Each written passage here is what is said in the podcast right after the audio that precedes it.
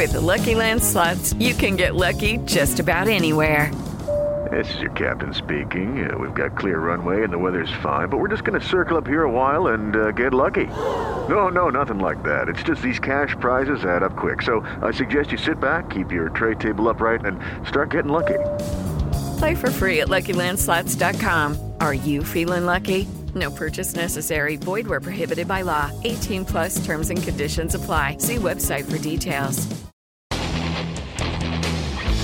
Ciudadanos informados, informando.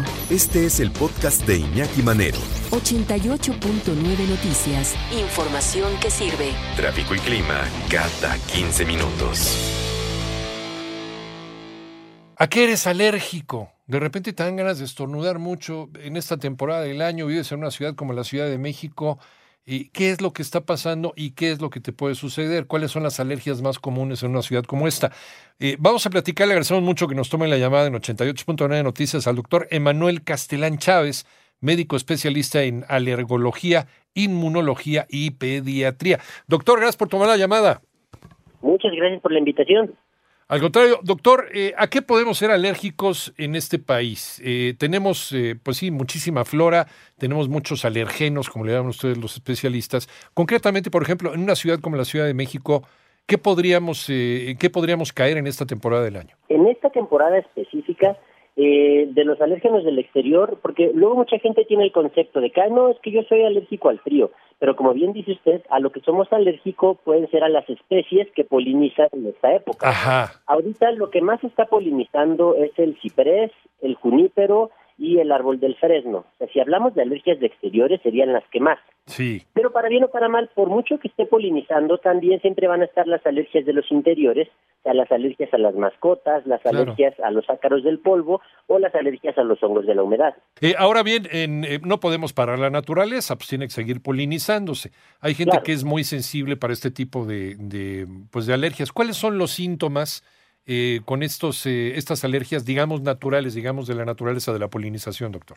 Claro, todo las molestias depende de por dónde entren, o sea, para bien o para mal. Si son cosas que estamos respirando, son cosas que se tienen que manifestar en los ojos, en la nariz o en los bronquios. Entonces, las manifestaciones más comunes es el escurrimiento nasal, normalmente es muy líquido, eh, los estornudos, la comezón en los ojos y en la nariz, y ya cuando estas molestias se van más abajo, o sea, se van a los pulmones, pues podemos tener tos. Si somos muy específicos en la tos, suele ser una tos seca y podemos escuchar un silbido en el pecho. Mm, la sibilancia que le llaman. Hace ratito, hace ratito me estaba acordando porque traía atorado un estornudo entras a algún lugar, se te tapa la nariz o sales, sales a la calle o dejas la ventana abierta en casa, de repente empieza a mormar. Y le dejaba yo la pregunta al doctor Emanuel Castelán Chávez, médico especialista en alergología, inmunología y pediatría, quien amablemente eh, nos sigue esperando ahí en la línea.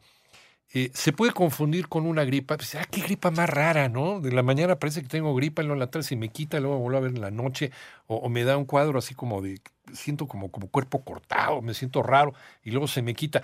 Esto es probable, doctor, tener síntomas de otra enfermedad como el caso de una gripa y a lo mejor estamos perdiendo el tiempo atendiendo algo que creemos que es una gripa y no lo es. Claro, claro, es muy fácil de confundirlas. Para mí, aquí afortunadamente usted dio dos términos que son clave. Sí. Uno es el cuerpo cortado y dos es la fiebre. O sea, tanto una infección por un virus como una alergia pueden causar moco, pueden causar escurrimiento, pueden causar tos, pueden causar estornudos, pero lo único que las alergias no pueden causar es cuerpo cortado y fiebre. Ah, qué bueno que lo es. Una vez que tenemos esas molestias, pues ya nos vamos orientando más hacia el diagnóstico de una infección. Ajá. Pero para bien o para mal, la primera vez que esto ocurre suele ser difícil de saber. Normalmente nos vamos orientando más en la historia o en lo que pasa alrededor. O sea, si yo soy el único que tiene molestias, seguramente se orienta más para alergia. Si ya contagia a alguien más, pues las alergias no se contagian, entonces apunta más para infección. Nada más me pasa una vez al mes, apunta más para infección, pero me pasa y, estoy bien y después estoy mal y se está regresando y ya encontré una relación con cuando entro a la casa, con cuando es el exterior,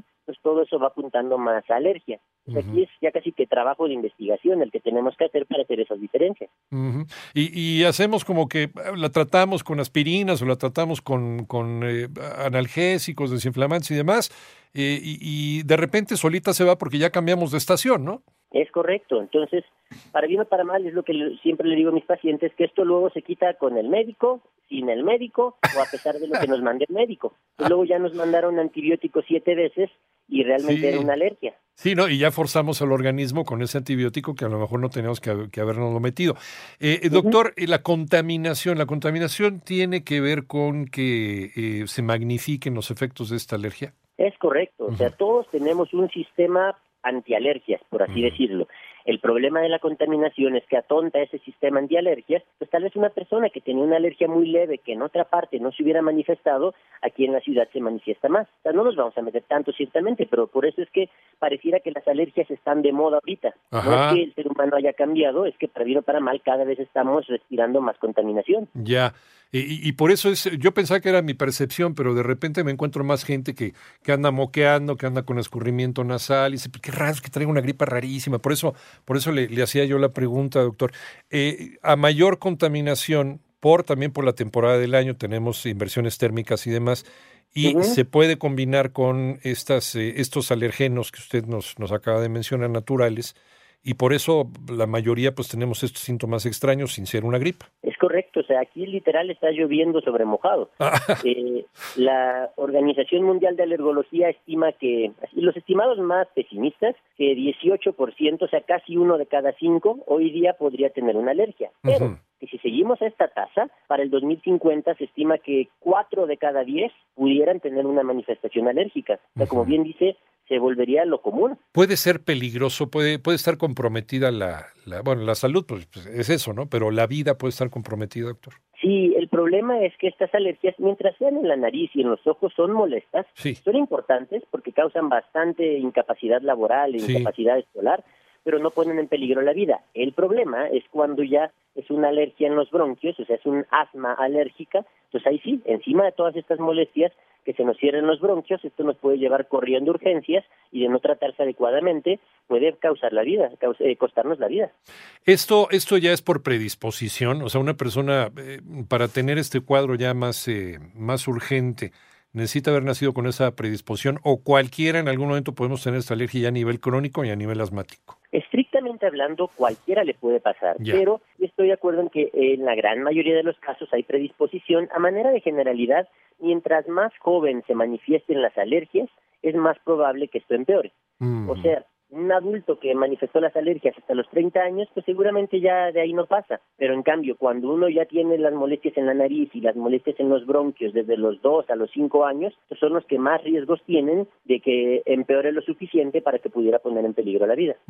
Ni hablar, pues aquí nacimos y aquí tenemos que vivir, aquí tenemos que trabajar, doctor. Pero ¿hay, ¿hay algún cambio de hábito que pudiéramos hacer? Tal vez cambio de alimentación, hacer más ejercicio para combatir los efectos de estas alergias estacionales? Sí, el ejercicio es maravilloso en todos los escenarios. O sea, el ejercicio, tanto el aeróbico como el anaeróbico, se ha visto que mejora la capacidad de los pulmones. No va a ser la cura completa, pero pues ayuda y pues ayuda en tantas esferas que pues es útil. Eh, en, en cuestiones de higiene, ciertamente. O sea, mantener las, las habitaciones ventiladas, disminuir todo lo que hable de disminuir de polvo. O sea, si vamos a tener peluches, estarlos lavando mm. constantemente.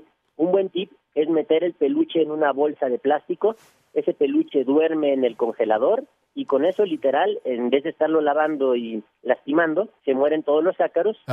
Para bien o para mal esto se va a volver a contaminar, pero pues al menos haciéndolo una vez a la semana, pues vamos a estar reduciendo las cantidades. Las mascotas, pues no es lo mejor para las mascotas, pero al bañarlas al menos cada semana, para tanto el polvo como para el pelo que van acumulando. Hoy día ya hay aspiradoras y hay filtros de aire que tienen filtros de alta eficiencia que ayudan a disminuir las cantidades de partículas nocivas, de ácaro de polvo, de hongos de la humedad y ciertamente cuando ya hay molestias, pues buscar el tratamiento médico. Ahí tocamos un tema, eh, yo creo que también es importante, y si le parece, doctor, si nos lo permite, lo, lo, platicamos en una segunda oportunidad, las mascotas y las alergias, porque hay muchos mitos también con el asunto. Es que no puedes tener un gatito un perrito. A lo mejor ya la ciencia tiene una respuesta para eso. Nos regala eh, más adelante eh, otros minutos doctor, en, en alguna otra ocasión. Cuando me inviten, así lo hacemos. No, está usted invitadísimo, doctor, usted es de casa. ¿Dónde lo podemos encontrar, doctor eh, Castellán Chávez? Eh, mi consultorio está en el Hospital San Angelino Universidad, eh, es el consultorio 610, el número de teléfono es 5605-4499 o estos datos los pueden buscar en el portal médico Doctoralia. Muchas gracias, doctor. No, gracias a usted por la invitación. Doctor Emanuel Castellán Chávez, médico especialista en alergología, inmunología y pediatría.